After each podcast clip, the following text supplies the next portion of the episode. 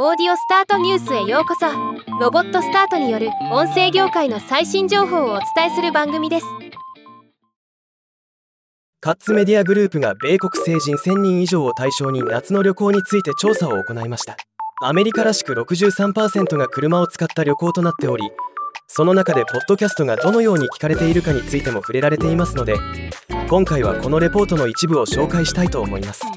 旅行中車内でのオーディオソース。まず全体の99%が長距離ドライブ中にオーディオを聞くと回答しています。またどんなオーディオソースかと尋ねたところトップは AM、FM ラジオの76%となりました。次いでストリーミングサービス54%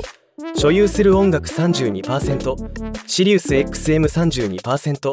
ポッドキャスト28%と続きました。車内で誰と聞いているのか夏の旅行ということで誰か同乗者がいるのが92%となっています。またその内訳としては配偶者パートナーが59%と最多で次いで子供35%